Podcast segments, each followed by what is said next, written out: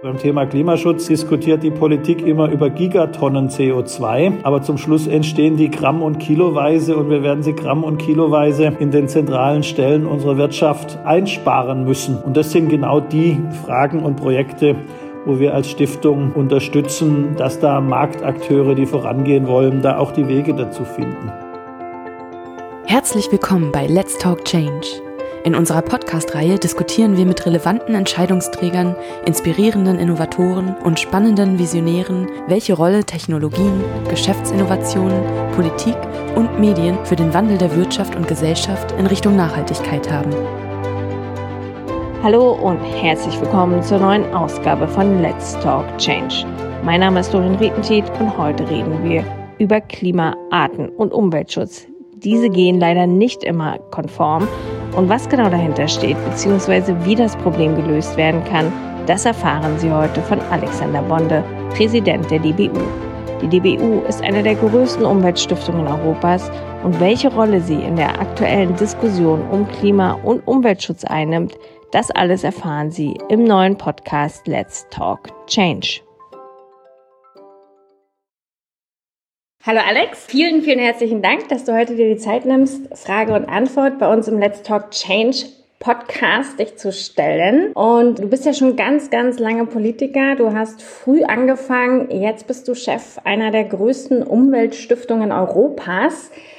Was wolltest du werden, als du jünger warst? War es schon immer Politiker oder ist es das, was du jetzt machst, doch eher die Erfüllung? Also ich muss gestehen, dass in den klassischen irgendwie Berufswunschlisten, als ich Kind war, beides nicht aufgetaucht ist. Da war so die übliche Spanne von Fußballer bis Bauer mal alles irgendwie mit dabei. Aber auf die Idee, irgendwie Politik zu machen oder eine Stiftung zu leiten, bin ich damals noch nicht gekommen. Und wie verbindest du das jetzt heute sozusagen aus der Politik kommt mit dem Job in der Stiftung? Also jetzt sind wir als Deutsche Bundesstiftung um Umwelt sicher eine Besonderheit in der Stiftungswelt. Wir sind einerseits eine privatrechtliche Stiftung, was ich sehr schätze, was auch große, große Vorteile hat. Aber wir sind natürlich dadurch, dass unser Stifter die Bundesrepublik Deutschland ist, schon auch nah dran an der Politik. Wir haben in unserem Kuratorium, das von der Bundesregierung eingesetzt wird, vier Ministerien auf Staatssekretärsebene. Wir arbeiten mit einer Reihe von Ministerien inhaltlich zusammen. Wir begutachten zum Teil für Ministerien, die begutachten zum Teil bei uns. Also da gibt es eine Nähe, aber wir sind natürlich bewusst kein politisches Organ, sondern eine Förderstiftung. Wir sind da, sagen wir, sehr frei, auch unseren Stiftungszweck, innovative Maßnahmen zum Schutz der Umwelt zu fördern, mit einer besonderen Berücksichtigung des Mittelstandes. Sind da sehr frei, das umzusetzen. Und insofern bin ich eigentlich sehr froh, damit nicht im Zentrum von Politik zu sein. Wir machen keine Politikberatung, sind kein Think Tank, sondern wir fördern, wir entwickeln Projekte und insofern fühlen wir uns da jetzt nicht irgendwie gedrängt uns in den politischen Bereich immer reinzubegeben, sondern was wir machen, ist ganz konkret mit konkreten Partnern im Mittelstand, in der Wissenschaft, bei NGOs, ganz konkrete Lösungen zu entwickeln. Die wollen wir dann natürlich auch in die Politik rückspiegeln. Aber wir sind da jetzt oft nicht dabei, uns in jede der großen Debatten einzumischen, sondern wir sehen uns da mehr so in der Bob der Baumeister-Rolle, wo man das Problem sieht und dann irgendwie mal in den Werkzeugkasten guckt, was könnte da eigentlich passen. Das ist auch ganz spannend. Da reden wir auch gleich nochmal drüber, was genau ihr macht und was eigentlich die tägliche Arbeit der DBU ausmacht. Es hört sich immer sehr groß an, Umweltstiftung und Aktivitäten für Umwelt- und Naturschutz. Aber was genau macht ihr eigentlich? Also wie würdest du die tägliche Arbeit beschreiben? Oder fangen wir erstmal an, wie viele Mitarbeiter habt ihr eigentlich bei der DBU? Also äh, DBU, wir haben 100 150 Kolleginnen und Kollegen, 100 davon in der Stiftung selber, 50 in unseren beiden Töchterfirmen. Die Stiftung macht Fördergeschäft, das heißt, wir fördern innovative Maßnahmen zum Schutz der Umwelt unter besonderer Berücksichtigung des Mittelstandes, so sagt uns unser Stiftungszweck. Das heißt, wir fördern Projekte im Bereich Umwelttechnik, Umweltforschung, aber auch in der Umweltbildung und im Kulturgüterschutz. Das heißt, wir machen vor allem mit Partnerinnen und Partnern aus der Wirtschaft, aber auch aus der Wissenschaft, aus der Zivilgesellschaft, Gesellschaft suchen wir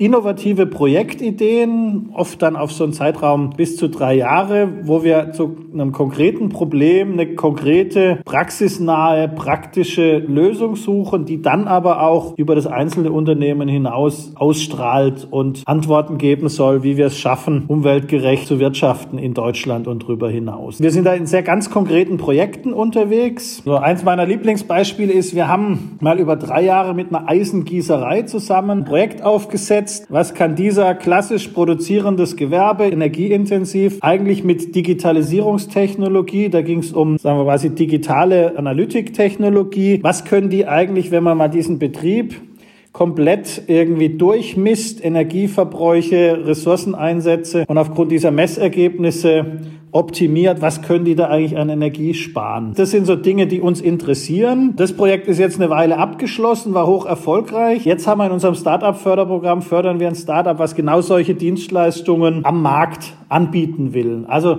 das heißt, so ein klassisches Projekt im Energieeffizienzbereich. Ähnliche Projekte könnt ihr euch vorstellen im Bereich Kreislaufwirtschaft, wenn es um Holzbau zum Beispiel geht, auch Energieeffizienz, Stoffeffizienz, also die ganze Palette, Oberflächenbearbeitung Bearbeitung, wirklich klassische Mittelstandsbranchen in Deutschland bis hin dann auch zu ganz neuen Fragestellungen rund um Digitalisierung. Oder ein anderes Lieblingsprojekt von mir mit dem Laserzentrum in Hannover entwickeln wir als Alternative zum Pestizideinsatz ein System, wo es darum geht, mit Lasertechnologie Pflanzenschutz auf dem Acker zu machen, also wo nicht die Giftspritze anrückt, sondern wo über Digitalisierungstechnologie der Apparat auf dem Feld erkennt, gewünschte Pflanze, ungewünschte Pflanze und dann mit einem kleinen Laserstrahl ins Wachstumszentrum der ungewünschten Pflanze das Wachstumsmöglichkeit für die gewünschte Pflanze herstellt. Also die Palette an Themen, die uns in der Umwelt bewegen, sind ja groß und wir gucken, wo gibt's da spannende Ansätze, wo wir als Stiftung helfen können, mit Geld, aber auch mit dem Know-how unserer Mannschaft, da Projekte über die Hürde zu bringen, dass wir da positive Impulse in den Markt jeweils kriegen. Und diese Unterstützung reicht von personeller Expertenunterstützung bis hin zur finanziellen Unterstützung. Genau, oder? also in der Regel fördern wir finanziell solche Projekte mit bis zu 50 Prozent mhm. und wir unterstützen über das Know-how unserer Mannschaft. Dadurch, dass wir eine privatrechtliche Stiftung sind, können wir da einfach auch uns in Projekte selber mit einbringen mit unserem Know-how und zum Teil auch bewusst an bestimmten Stellen mal identifizieren, wo müsste es eigentlich mal ein Projekt geben. Also insofern kommen nicht nur Partner auf uns zu mit einer Idee, sondern wir können durchaus auch das eine oder andere Projekt dadurch anstoßen, dass wir die richtigen Partner suchen, um hier mal eine Lücke zu schließen. Zweiter Punkt, den wir machen, ist, wir fördern junge Nachwuchswissenschaftlerinnen und Nachwuchswissenschaftler in den Bereichen mit einer Promotionsförderung. Bereich, den wir auch nutzen, um einfach ein bisschen auch mit Schwerpunktthemen zu arbeiten. Wir haben jetzt gerade ein virtuelles Kolloquium aufgesetzt, wo es um die Fragen von Zielkonflikten bei der Energiewende geht. Also das ist zum Beispiel, ich habe ja die Frage Energiewende und welche innerökologischen Konflikte man machen kann, in einer früheren Verwendung als Naturschutzminister in Baden-Württemberg am eigenen Leib erlebt und ich muss sagen, ich hatte neulich eine Stipendiatin von uns gehört, die forscht genau in dieser Frage Verhalten von bestimmten windsensiblen Vogelarten, wo ich mir immer gewünscht hätte, die Forschungsergebnisse, an der die dran ist, dass wir die früher schon gehabt hätten. Und insofern sind es sicherlich kleinere Räder, die wir da als Stiftung drehen können im Vergleich zum großen politischen Geschäft. Aber es sind natürlich Dinge, die dann zum Schluss im Kleinen entscheiden, ob wir vorankommen. Also beim Thema Klimaschutz diskutiert die Politik immer über Gigatonnen CO2, aber zum Schluss entstehen die Gramm- und Kiloweise und wir werden sie Gramm- und Kiloweise in den zentralen Stellen unserer Wirtschaft einsparen müssen. Und das sind genau die Fragen und Projekte, wo wir als Stiftung unterstützen, dass da Marktakteure, die vorangehen wollen, da auch die Wege dazu finden. Wie ist das denn jetzt? Also du hast es ja auch gerade erwähnt mit dem Wind, Forschung an windsensiblen Tierarten meinetwegen, aber viele, die jetzt nicht so tief drinstecken und ich würde jetzt mal behaupten, auch unter dieser Glocke sind, wie wir es sind, die fragen sich natürlich auch, ja, Henne-Ei-Prinzip im Endeffekt, natürlich brauchen wir Windenergie und Solar und all diese Erneuerbaren, um sozusagen von den Passieren runterzukommen. Und wie geht man dann halt um, auch mit dem Natur- und Tierschutz und so weiter. Aber auf der anderen Seite haben wir dann die ganzen Studien, die sagen, naja,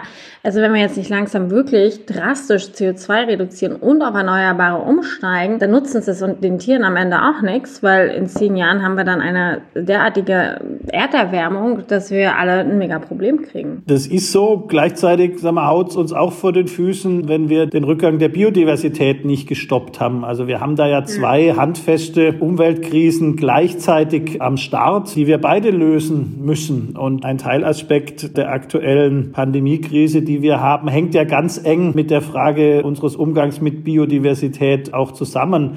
Und deshalb ist, glaube ich, die wirklich wichtige Frage, wie kriegen wir es hin, auch solche Zielkonflikte zu managen, dass wir aus zwei ökologischen Motivationen raus ab und an sagen wir, in Konfliktpunkte kommen und da noch besser werden müssen. Das zu managen. Und das ist ein Punkt, wo wir uns als Stiftung auch so bewusst als Brückenbauer sehen an genau solchen Stellen. Das ist die Frage Windkraft und Artenschutz. Wir haben auch natürlich in der Frage, wie kriegen wir wir, heimische Landwirtschaft, also Bewirtschaftung und Artenschutz miteinander hin. Da gibt es viele Punkte, wo wir im Moment unterschiedliche Leute noch sehr viel stärker irgendwie einen gemeinsamen Tisch kriegen müssen, um gemeinsam produktiv Lösungen zu entwickeln. Und da werden wir uns gerade als Ökologinnen und Ökologen um viele Konflikte auch nicht drücken können, sondern da muss man handfeste Lösungen finden. Und das ist ein Punkt, den wir uns als Stiftung auch vorgenommen haben, weil wir da doch an vielen Stellen auch mal Leute zusammenkriegen können, wo möglicherweise sagen wir, im politischen Diskurs die Gegensätze eher dominieren. Da sind wir froh, dass wir da doch an etlichen unterschiedlichen Stellen da auch so unterschiedliche Interessen an einen Tisch oder ein gemeinsames Projekt kriegen. Es sind ja schon unterschiedliche ja, Gestaltungsräume, in denen du unterwegs warst. Ne? Also einerseits in der Landesregierung in Baden-Württemberg, jetzt in der Stiftung, beides schon irgendwie auch politisch involviert. Aber wo aus deiner Sicht hast du denn größere, du persönlich auch, Handlungsspielräume? Also wo hast du das Gefühl, hast du den größeren Impact? Ja, ist es eher auf der aktiven politischen Seite oder eher vielleicht jetzt im Stiftungsbereich? Das ist ein Unterschied. Und ich meine, wenn man irgendwie sich entscheidet, aus der Politik rauszugehen, dann weiß man auch, dass man damit einfach bestimmte Gestaltungsmöglichkeiten aus der Hand gibt. Das ist so. Andererseits muss ich sagen, empfinde ich die Arbeit bei der Stiftung als wirklich sehr sinnstiftend, weil wenn man so im täglichen Geschäft sieht, was an Projekten vorankommt, die wirklich ganz konkrete Verbesserungen mit sich bringen und auch sehr genau sieht, was alles nicht kommen würde, wenn die Stiftung sich da nicht einklingt und da irgendwie unseren Partnern auch über Hürden hilft. Das ist schon was Tolles. Also ich genieße das sehr. Und man hat natürlich in dem Bereich auch viele Mechanismen nicht, mit denen man sich in der Politik auseinandersetzen muss. Also also mal quasi diese Art systematisch angelegte Routinekonflikte, Regierungsoppositionsspiel, bestimmte Art von Medien, die immer einen Skandal finden müssen, egal ob einer da ist oder nicht, bestimmte Arten irgendwie öffentlicher Auseinandersetzung. Also im Kern ist man ja im politischen Betrieb zu 70 Prozent eigentlich mit wenig produktiven Mechanismen erstmal irgendwie beschäftigt. Und da ist natürlich, sagen wir mal, sowas wie Innovationsförderung oder auch unsere Naturschutzarbeit, die wir über eine der beiden angesprochenen Tochterfirmen machen. Da hat man natürlich dieses ganze institutionalisierte Widerstände überwinden müssen erstmal nicht, weil da kann man ganz anders einfach in der Sache arbeiten. Und insofern, ich bin ja dankbar, dass es nach wie vor viele Leute in allen Parteien gibt, die mit hoher Motivation das politische Geschäft machen. Und es ist ja nicht einfacher geworden die letzten Jahre. Aber ich muss schon sagen, dass das Arbeiten außerhalb sagen wir, des politischen Kosmos, außerhalb auch der Hauptstadthysterie, die wir bundes- wie landespolitisch leider haben, das kann schon sehr viel befriedigender sein, weil es dann doch mehr um die Sache geht, als der politische Betrieb es im Moment machen kann. Wie gesagt, ich glaube, da gibt es auch eine ganze Reihe von Begleitmechanismen, wo man gesamtgesellschaftlich dazu beitragen könnte, dass Politik auch weniger sich in Mechanismen irgendwie abarbeiten muss, die einen nicht immer nach vorne bringen. Aber auch das sind irgendwie Debatten, die, glaube ich, die Aktiven in Politik und Medien vielleicht mal anziehen sollten, ist wahrscheinlich nicht mein Part. Vermisst du dann diese aktive Politik, dieses tägliche, also diese tagesaktuelle Aufgeregtheit auch in dem Sinne? Oder bist du ganz happy, dass es jetzt mal ein bisschen ruhiger geworden ist? Also jetzt sind wir natürlich nicht politikfern, ähm, dadurch, dass wir ja auch viel mit der Bundespolitik, aber auch viel mit vielen Landesregierungen zusammenarbeiten. Und natürlich sagen wir, haben wir da auch immer das Interesse, auch Projektergebnisse, Lehren aus unseren Projekten entsprechend in den politischen Betrieb mit einzuspeisen. Aber es ist natürlich schon was anderes. Wir sind, sagen wir jetzt nicht im täglichen Kampf um die Mikrofone unterwegs, weil unser Geschäftsmodell jetzt nicht drauf basiert, überall irgendwie beim Kampf um die Schlagzeile dabei zu sein. Und insofern können wir uns da schon sehr viel mehr Konzentration auf Themen geben. Wir haben mehr Zeit, auch über langfristige Fragen uns Gedanken zu machen, als so der engere Hauptstadtzirkel es oft kann. Und insofern bin ich jetzt nicht so weit weg vom politischen Geschäft, dass ich jetzt behaupten könnte, ich bin da gar nicht mehr involviert. Aber aus so einer Rolle raus kann man schon einfach sehr viel strukturierter arbeiten mit einem sehr viel längeren Horizont, als das heute vielfach in politisch verantwortlichen Funktionen möglich ist. Und du hast es ja gerade selber erwähnt, ihr seid sehr nah am politischen Betrieb dran. Wie groß sollte der Einfluss auch von Stiftungen sein, damit sozusagen auch die Politik einen größtmöglichen Impact auf die Gesellschaft, auf den Umweltschutz und so weiter hat? Also ist das wichtig? Beziehungsweise auch wie werdet ihr gehört? Also wie ist euer Einfluss da in der Politik? Wie gesagt, wir dadurch, dass die Bundesrepublik Deutschland unser Stifter ist und die Bundesregierung unser Kuratorium besetzt, sind wir da natürlich in einer anderen Nähe und einer anderen Rolle, als das jetzt die große Vielfalt der Stiftungslandschaft in Deutschland hergibt. Wie gesagt, wir nehmen da schon diese Möglichkeit auch wahr, sehr eng mit verschiedenen Ministerien in den Austausch zu gehen, mit den Fachebenen wie mit der politischen Spitze. Das heißt natürlich nicht, dass wir die großen Räder drehen, sondern die Politik ist dafür gewählt und legitimiert, das zu tun. Aber natürlich wollen wir unsere Ergebnisse, sagen wir, nicht nur in die Wirtschaft und die Wissenschaft transportieren, sondern auch in den politischen Raum, wo wichtige Entscheidungen getroffen werden. Und da haben wir den Eindruck, dass wir da auch einen guten Zugang haben. Ich glaube, dass es im Moment insgesamt eine größere Aufmerksamkeit auch im politischen Raum für die Frage evidenzbasierte Entscheidungen gibt. Ich glaube, die Bereitschaft auch auf Wissenschaft zu hören, wie auch auf sagen wir, fundierte Ergebnisse aus so einem Bereich wie wir sie als Stiftung liefern, der ist im Moment da, aber da muss man natürlich insgesamt auch immer wieder auch drum kämpfen, dass da Bereiche wahrgenommen werden. Wir hatten im Klima- und Umweltbereich nicht immer die Situation, dass die wissenschaftliche Erkenntnisse den politischen Diskurs tatsächlich bestimmt haben. Und insofern für die Umweltthemen braucht es immer eine lebendige äh, Zivilgesellschaft, braucht es immer Aktivposten in der Wissenschaft, aber zunehmend auch in der Wirtschaft, die die Themen auch auf der Agenda halten, weil wir natürlich insgesamt bei den großen ökologischen Fragen die Wissenschaft Wissenschaft schon lange sehr viel weiter ist als der politische Diskurs und ich zum Teil im Moment den Eindruck habe, auch Teile der Wirtschaft weiter sind als, als Teile des politischen Diskurses. Jetzt haben wir ja gerade so ein bisschen über Impact, Einfluss, Politik, Stiftungswelt gesprochen. Wie siehst du denn aktuell den Einfluss beziehungsweise die Rolle von Initiativen wie Fridays for Future, Entrepreneurs for Future und so weiter? Also ihr unterstützt, glaube ich, auch einige dieser Initiativen. Wie siehst du das grundsätzlich? Also ich bin sehr froh, dass über die Fridays das Thema Klimaschutz ja wieder richtig auf die politische Agenda gekommen ist. Und es ist schon ein großer Verdienst der jungen Leute, dass sie über die wirklich beeindruckenden Aktivitäten von Fridays for Future das Thema auf die Agenda so hoch gesetzt haben. Also da haben schon viele aus unterschiedlichen Funktionen raus über Jahre versucht, Aufmerksamkeit für zu schaffen, was dann den jungen Leuten gelungen ist. Wir arbeiten da in der Tat mit vielen Akteuren zusammen, die auch in dem Umfeld aktiv sind liegt nahe, dass natürlich für uns insbesondere Entrepreneurs for Future und die Scientists for Future da Ansprechpartner sind. Aber wir hatten auch schon verschiedentlich Treffen, auch mit Vertreterinnen und Vertretern der Fridays for Future und andere, die in dem Umfeld da Interesse an konkreten Lösungsfragen haben, an Technologiefragen haben. Da stehen wir natürlich gerne für eine Zusammenarbeit bereit. Ich meine, für uns der wichtige Punkt ist, wir sind natürlich von dem, was wir machen, überzeugt, dass wir schon richtig hart an die technologischen Kerne unseres Wirtschaftens und unseres täglichen Lebens ran müssen. Das ist natürlich einerseits, weil wir einen Fokus genau auf diese Fragen haben, aber andererseits sehen wir natürlich auch, dass die Frage quasi persönliche Entscheidungen viel ausmachen können in Sachen Klimaschutz. Aber zum Schluss, sagen wir, der richtig harte Kern in der Frage, kriegen wir den Weg zur CO2-neutralen Wirtschaft und zur CO2-neutralen Gesellschaft hin. Nur dann funktioniert, wenn ich auch wirklich, sagen wir, in die Systeme systemischen Fragen groß reinkomme. Und das war ein Punkt, wo ich am Anfang durchaus auch die ein oder andere Diskussion mit Leuten von Fridays for Future hatten, weil natürlich junge Leute immer, sagen wir, erstmal die auch stärker Lebensstilfragen auf dem Blick hatten.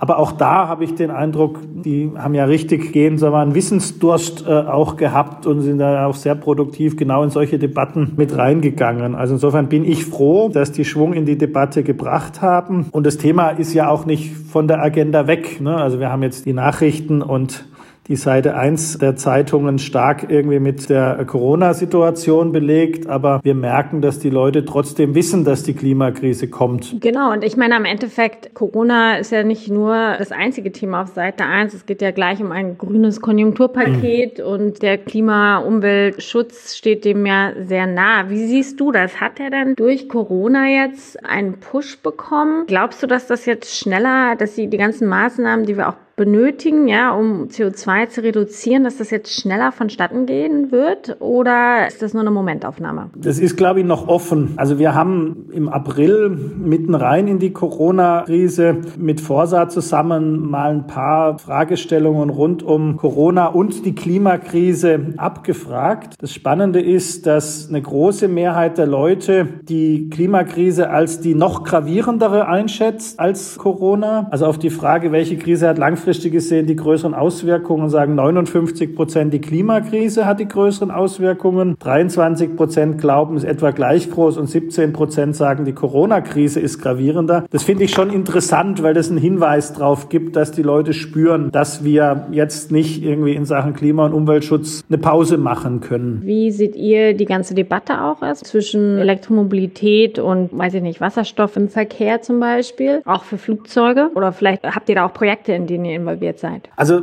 ich sage mal zum Thema Wasserstoff, wir sind sehr, sehr große Fans davon, Wasserstoff in Kernbereichen der Industrie einzusetzen. Also die großen Rohstofffragen, also die ganzen Emissionsfragen rund um Stahl, Zement, vielfach auch Plastik, da ist Rohstoff mit einer der Schlüssel neben der Frage Kreislaufführung von Ressourcen, den wir drehen müssen, wenn wir tatsächlich hier an die ganz großen CO2-Ketten in unseren industriellen Kernen ran wollen. Was die Mobilität angeht, sind wir eher skeptisch was den Wasserstoff im Bereich PKWs angeht. Einfach weil die Wirkungsgrade der Elektromobilität an der Stelle so viel besser sind und wir natürlich sehen, in welcher Dimension wir erneuerbaren Strom brauchen, wenn wir die Elektrifizierung einerseits vorantreiben wollen und andererseits tatsächlich mit grünem Wasserstoff in industrielle Nutzungen kommen, dann brauchen wir ja da schon eine dramatische Zunahme an tatsächlich erneuerbar hergestellter Energie, dass man sich da dann schon sehr genau fragen wird, ob man da den Wirkungshebel der Elektromobilität sehr viel besser ist als bei Wasserstoff an den Stellen auch einsetzt, wo eine direkte Elektrifizierung möglich ist. Den Wechsel sagen wir, in die wasserstoffbasierte Wirtschaft, da sind wir froh, dass da im Moment der Bund doch mit erkläglichen Summen jetzt auch in der Förderung drin ist, weil das natürlich bei weitem das übersteigt, was wir als Stiftung oder was die Akteure aus der Zivilgesellschaft mobilisieren können. Wie ist Wissenschaft grundsätzlich aufgestellt in Deutschland? Es wird ja oft gesagt, es gibt nicht genug Mittel und wir verlieren viele gute Wissenschaftler auch in die USA.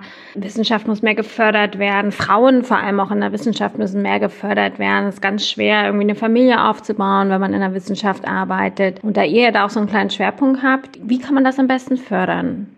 Gut, das ist zum Schluss, haben wir immer auch Mittelfragen. Das ist natürlich so, wobei wir schon auch eine ordentliche Wissenschaftsfinanzierung haben in Deutschland. So ist auch nicht. Aber natürlich, sagen wir, hat die Wissenschaft zu Recht da auch immer Vorstellungen Richtung Politik, was man noch besser machen kann. Aber da reden wir jetzt auch wieder über Dimensionen, die das, was eine Stiftung machen kann, bei weitem übersteigen. Für uns ist es wichtig, dass wir, und zwar basierend auch auf einem sagen wir, sehr breiten Netzwerk an Wissenschaftlerinnen und Wissenschaftlern, die bei uns da auch in die Auswahl einbezogen sind, einfach junge Wissenschaftlerinnen und Wissenschaftler auf dem Weg dann zur Promotion, das ist der Bereich, wo wir uns besonders engagieren, da nochmal unterstützen, um genau sagen wir, in dem Bereich, wo sich natürlich dann auch auch Frage Vereinbarkeit von Familie und Beruf und ähnliches stellt, da finanziell, aber auch mit Know-how, mit Netzwerk, mit Seminarangeboten, gerade auch um sagen wir, interdisziplinäre Arbeit in so einem Zeitraum auch nochmal zu verbessern. Das ist der Weg, den wir unterstützen. Wir machen das sowohl in einem nationalen Programm als auch für Stipendiatinnen und Stipendiaten aus Mittel- und Osteuropa, weil wir glauben, dass da Wissenschaft auch eine internationale Dimension hat und gerade die Zusammenarbeit mit den Staaten Mittel- und Osteuropas da einfach auch unheimliches Potenzial Potenzial bietet, wir da, glaube ich, auch ein großes Interesse haben müssen, spannende junge Leute aus dem Bereich auch mit Diskursen in Deutschland, aber auch natürlich mit kulturellen Fragen in Deutschland da in den Kontakt zu bringen.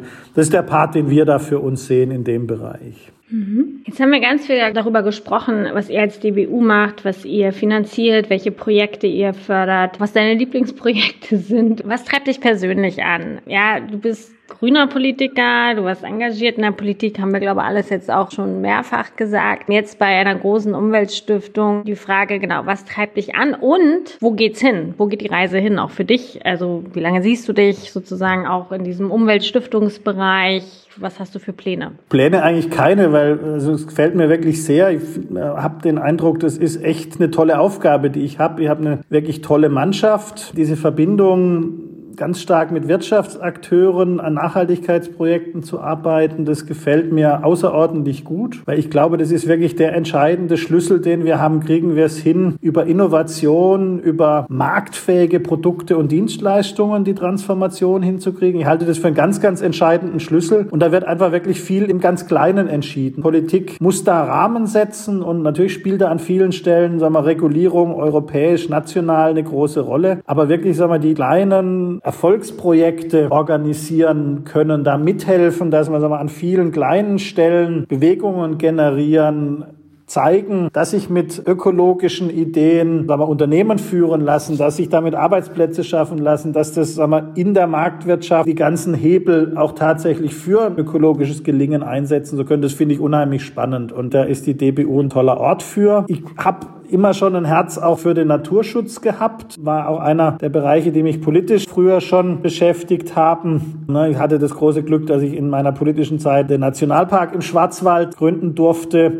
Bin jetzt in der Stiftung in der Situation, dass wir 70.000 Hektar Naturerbeflächen in ganz Deutschland haben. Ne, also 70.000 Hektar, das ist fast die Größe von Hamburg, die wir im Eigentum der Stiftung haben, wo wir unheimlich spannende Landschaften mit einem unheimlich reichen Schatz an Arten, Tieren wie Pflanzen da die Verantwortung für haben. Also das macht mir unheimlich Freude und man erlebt da natürlich einfach auch ganz, ganz konkret, was die eigene Tätigkeit an Wert hat und an Positiven mit sich bringt. Das ist ja oft in der Politik so, dass man selbst, wenn man das Beste hingekriegt hat, irgendwie noch beschimpft wird, weil es nicht irgendwie 180 Prozent, sondern nur 150 waren. Also insofern ist, was Positiv-Rückmeldung angeht, das ganz konkrete Erleben dann doch manchmal auch das etwas befriedigendere im Vergleich zum politischen Geschäft. Also insofern keine Pläne, sondern große Zufriedenheit. Ich meine natürlich auch wir kämpfen mit der aktuellen Finanzmarktlage. Das ist auch Teil dessen, wenn man so eine große Stiftung leitet, dass man natürlich auch mit Management und den Finanzierungsfragen befasst ist. Für mich ist es hochspannend, dass viele dieser ganzen Themen, mit denen ich mich in meiner politischen Laufbahn beschäftigt habe, ne, war haushaltspolitischer Sprecher der Bundestagsfraktion der Grünen, habe mich damals sehr stark in der Finanzmarktkrise mit dem Finanzmarkt auseinandergesetzt, war danach dann Minister für ländlichen Raum und Verbraucherschutz mit einem sehr starken Naturschutzfokus. Und das Schöne an meiner Tätigkeit jetzt ist, dass die ganzen Dinge, die in meiner politischen Laufbahn aufgetaucht sind, auf einmal in einem Job wieder zueinander kommen. Also das hatte ich mir ehrlich gesagt nicht gedacht, als ich aus der Politik raus bin, dass ich die ganzen Themenbereiche dann doch alle auf einmal wiederfinde, noch dazu ohne die Nachteile, die politisches Engagement direkt mit sich bringen. Alex, du hattest gerade auch über die Finanzierung der Stiftung geredet und auch, dass man sich mit diesem Thema auseinandersetzen muss.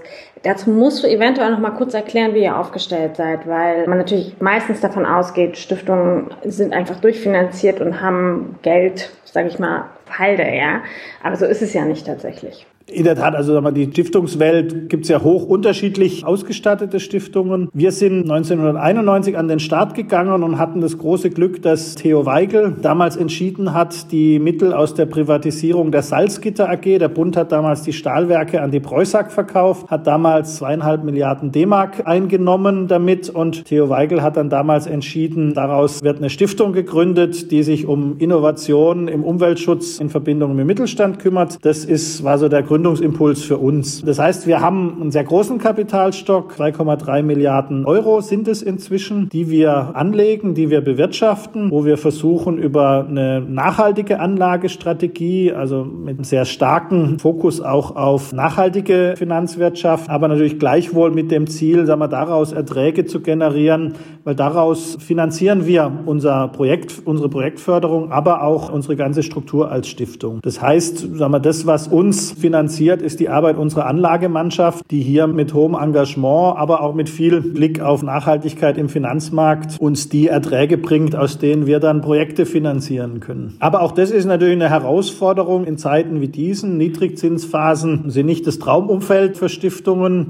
Wir kriegen es gleichwohl trotzdem hin, aber natürlich sind so Monate mit solchen Turbulenzen am Finanzmarkt, wie wir sie jetzt gerade haben, auch für uns eine Herausforderung. Wir haben das große Glück, dass wir sehr gute Rücklagen haben, dass wir in guten Jahren immer auch schon mal wussten, dass es schlechte Jahre geben kann. Insofern sind wir trotz der Kapriolen des Finanzmarktes gut aufgestellt, müssen jetzt auch nicht unsere Fördersummen beispielsweise reduzieren, sondern halten unsere Förderung von 55 Millionen im Jahr, die wir im Moment in Projekte investieren, auch weiter. Aber das ist schon auch eine Aufgabe und wir sehen, dass doch etliche Kolleginnen und Kollegen in der Stiftungswelt, die jetzt nicht das Glück haben wie wir, da doch gute Reserven anlegen zu können, da im Moment auch sich ganz schön an die Decke strecken müssen. Du hattest ja auch eingangs schon erwähnt, ihr braucht auch diese Gelder, weil ihr habt mehr Anträge, Förderanträge als je zuvor. Also wir haben im Moment in der Tat die Situation, dass wir die unheimlich positive Konstellation haben, dass unheimlich viele Projektideen gerade an uns rangetragen werden. Wir hatten ein bisschen die Befürchtung, dass mit den Turbulenzen in der Wirtschaft durch die Pandemie das möglicherweise zurückgehen würde. Aber im Gegenteil, wir sehen, dass gerade sehr viele sich auch überlegen, wie nachhaltige Geschäftsmodelle, auch eine Weiterentwicklung nachhaltiger Technologien ihnen wirtschaftliche Perspektiven gerade in einer Krisensituation wie jetzt auch eröffnen. Ich glaube, das macht auch deutlich, wie viel Nachhaltigkeitsorientierung gerade gerade in Deutschland bei den kleinen und mittleren Unternehmen da ist, wie viele einfach auch verstanden haben, dass die Märkte von heute und noch mehr die von morgen grüne Märkte sind. Und das merken wir bei den Antragseingängen im Moment. Das ist eigentlich eine sehr schöne Situation. Wir sehen natürlich auch, dass die Krise für viele Projektpartner von uns Erschwernisse mit sich bringt. Es gibt eine Reihe von Projekten, die wir gerade auch ein bisschen umbauen müssen, weil sich Lieferketten ändern, weil Veranstaltungen nicht stattfinden könnten, die man für bestimmte Dinge braucht. Da sind wir auch sehr flexibel. Aber es ist wirklich schön zu sehen, sehen, dass unheimlich viele jetzt auch die Krisensituation nutzen, um zu gucken, wie können wir uns nachhaltiger aufstellen, wo haben wir innovative Ideen, wo wir jetzt auch die Zeit und zum Teil auch Geld auch als Unternehmen trotz Krise investieren, um uns da nachhaltiger aufzustellen und da vielleicht auch gestärkt aus der Krise rauszugehen. Und das sind natürlich genau die Leute, die wir auch suchen, die da mit so einer Mentalität in der Wirtschaftskrise nicht vergessen, dass die nächste Herausforderung die Klimakrise ist.